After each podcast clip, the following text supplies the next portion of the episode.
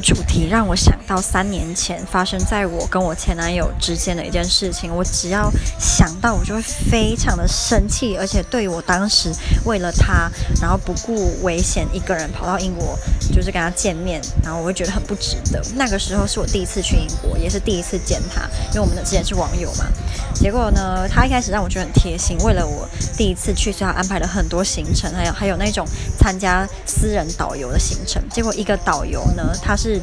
美国纽约人，他跟我前男友好像很聊得来，所以他们两个就在我面前不停的聊天，然后把我晾在后面。他们两个就在在我前面走，我一个人走在他们的后面这样。然后他们就是还会调情啊，然后那个女生就带我们进去一间酒吧，然后就说要喝酒。那时候是白天，那我男朋友就要跟他一起喝一杯酒，那女生就不要。男朋友就说你一定要喝，我们一人喝一口，我们一人喝一半。结果那个女生喝一点点，我男朋友就说 What a little liar，然后就在那边逼她喝，然后这两个就很爽，我就觉得很神奇。